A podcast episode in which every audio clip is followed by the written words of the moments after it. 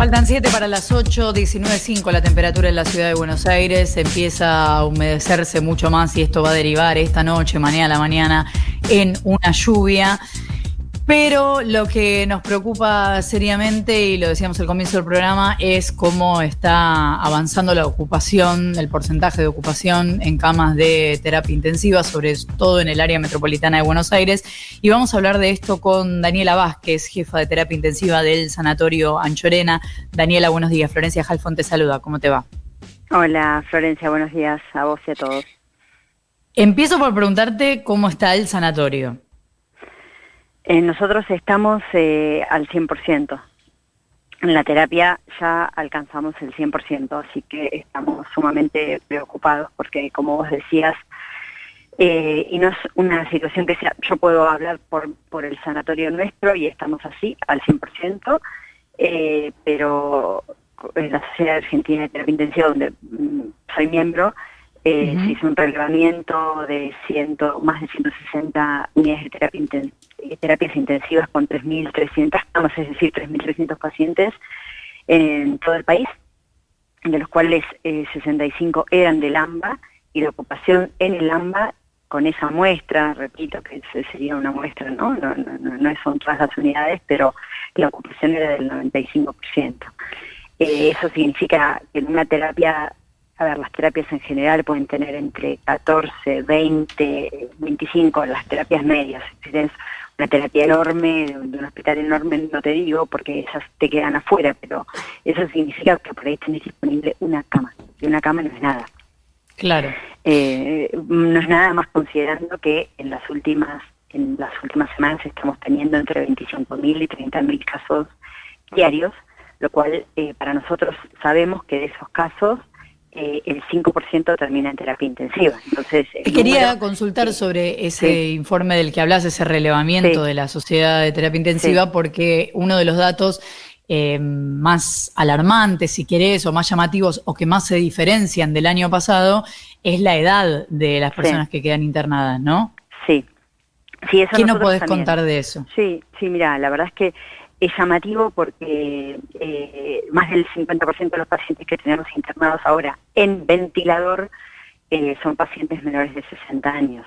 Entonces son personas que eh, directamente no les tocaba vacunarse. esto hace, es un llamado a la sociedad para que nadie se sienta inmune.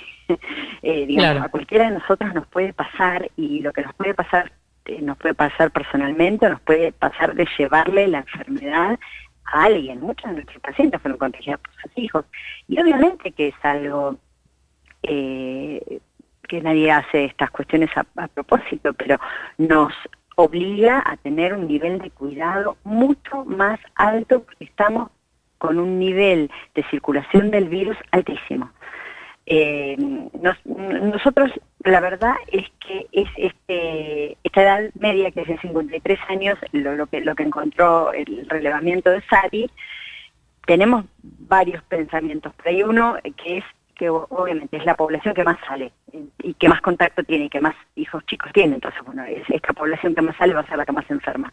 Pero por otro lado pensamos que, que la vacunación, que 12% de, la, de, de, los habitantes de la Argentina están vacunados, esto está teniendo algún efecto porque la edad media el año pasado era, mayor y ahora no lo estamos viendo. Y también tenemos que considerar que hay 60.000 personas que se murieron. Entonces, y esas personas muchos eran mayores de 60. ¿Qué tal, eh, Daniela? Nico, Hola. Nico te saluda. Eh, más allá de la situación, el cambio en la media, en la edad de las internaciones, ¿encontrás alguna otra diferencia entre eh, la situación de la terapia intensiva de esta segunda ola con lo que fue el pico de la primera ola? El, la curva de ascenso de, de los casos. Digamos, nosotros venimos con un nivel de trabajo muy sostenido durante todo el año. Nosotros no dejamos, no volvimos nunca a hacer la terapia que éramos. Nosotros tomamos algunas otras partes del hospital que no eran propias y ya está, las incorporamos y durante todo el año no dejamos ninguno de estos lugares. Pero eh, la curva de ascenso fue muy pronunciada. Eh, digamos, en, en pocos días llenamos la terapia y, los ventilamos a todos y de pacientes muy graves. Eso es lo que te puedo decir. Eh, en, pocos días, eh, ¿cuántos, Daniela, digamos, cómo nos, nos podés explicar un poco bien esa, esa aceleración como para no sé si, si en números digo, pero, eh, pero ¿cómo, cómo se vivió esa situación? para que la entendamos un poco mejor? Y mira, por ejemplo, vos normalmente en la terapia intensiva, bueno, normalmente, ah, en la vida de pandemia de estos pacientes tan graves con distrés respiratorio y demás, tenías eh, dos, tres, cuatro al mes, es muchísimo. Eh, eh, para que te des una idea, de este mismo tipo de pacientes, que son pacientes con distrés respiratorio severo, pero por el, por el COVID, de repente nos encontramos la semana pasada intubando a tres por noche. Eso es una barbaridad. Parece poco en el número cuando yo te lo cuento, pero cuando vos consideras que una terapia intensiva media tiene 15, 20 camas, decís como puse tres pacientes en ventilador a la noche y tres gravísimos. No. ¿Pero eso se parece al pico del año pasado? No, es peor. Mm. No, es mucho peor. Eh, es mucho peor porque no tenemos ya lugar donde nosotros estamos haciendo malabares para, para atenderlos a todos, ¿no? Eh, digamos, nos dicen, mira, hay un paciente grave en guardia, bueno, a ver quién es el que está mejor de los nuestros para poder salir y para poder ingresarlo. Esto es lo que estamos haciendo todos los días en todos los sanatorios de la capital, porque yo, digamos, converso con muchos de mis compañeros y, están en la misma situación.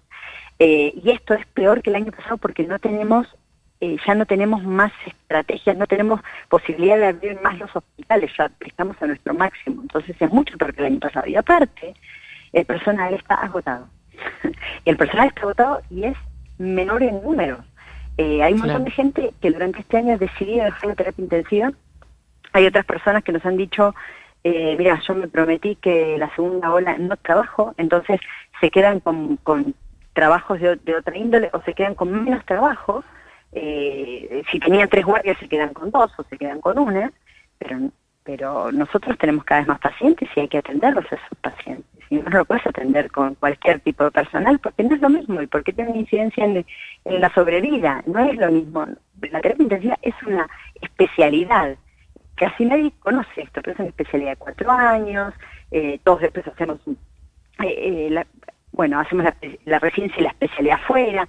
Eh, vos necesitas cuatro años para formar a alguien en forma correcta en el manejo de este tipo de pacientes. No puedes poner a cualquiera a trabajar. Te hago la última, Daniela. ¿Qué te pasa con las declaraciones de los funcionarios porteños cuando dicen que todavía el sistema de salud resiste? Mira, yo veo una desconexión absoluta eh, de la realidad entre eso y lo que nosotros vemos todos los días, porque Mm, realmente no, me, resulta inverosímil que hoy en día que resiste, porque ya, digamos, yo lo que no quiero es llegar al punto en el que vean a un paciente de 50 años que no puede acceder a un respirador y que se muera preso, que, fue lo que les pasó a los italianos, a los españoles y a los, a los de Estados Unidos. Ese, yo no quiero que lleguen ahí para que se den cuenta de lo que nos está pasando y que ya estamos al 100%. Eh, me resulta inverosímil que diga. Es Daniela Vázquez, jefa de terapia intensiva del Sanatorio Anchorena. Nico, le quedó una. Sí, Daniela, eh, el, eh, Dubín, no sé, fue el nombre de pila, dijo en el día... Arnaldo. Arnaldo, ahí está. Eh, Arnaldo Dubín dijo ayer que em, los números que daba la ciudad de Buenos Aires respecto a la ocupación de terapias intensivas, tanto en el, sistema eh, público como en el privado, dijo ojalá fuesen esos, pero dio a entender que le parecían, no, no dijo falsos, pero que, que no eran los correctos. ¿Vos coincidís con esa apreciación? Y nosotros tenemos la misma apreciación porque de todos los compañeros con los que yo hablo, eh, bueno, primero lo que lo que recabamos en SATI, ¿no? 65 unidades de Landa están 95% ocupadas. Eso es una una muestra bastante importante, son 65. Y después, lo que uno habla con todos, la gente cercana, del público y de peor, te dicen, estamos llenos. Es verdad que, eh, digamos, también depende que pongas en el numerador y en el denominador, porque si vos de repente contando camas de terapia intensiva como las camas de shock room, y claro, vas a subir el número, vas a decir, no, no, no, todavía tenemos, pero no podés ventilar a alguien, eh, podés ventilar a alguien en el shock room en forma de urgencia, esperando hacerle la cama en el lugar correcto, que es un área crítica, eh, pero no son lugares preparados, ni con gente, ni con, ni con personal, quiero decir, ni con médicos, kinesiólogos, enfermeros que estén acostumbrados a manejar este tipo de pacientes. Yo no las contaría esas camas como camas de terapia. Y probable que ellos estén contando estas camas, entonces el número les dé mayor.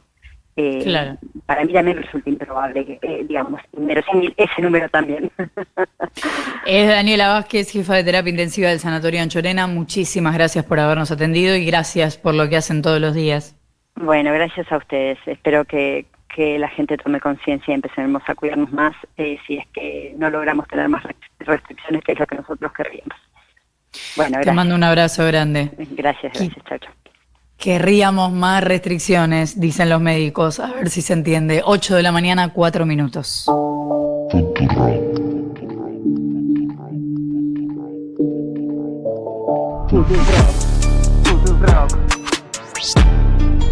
Rock.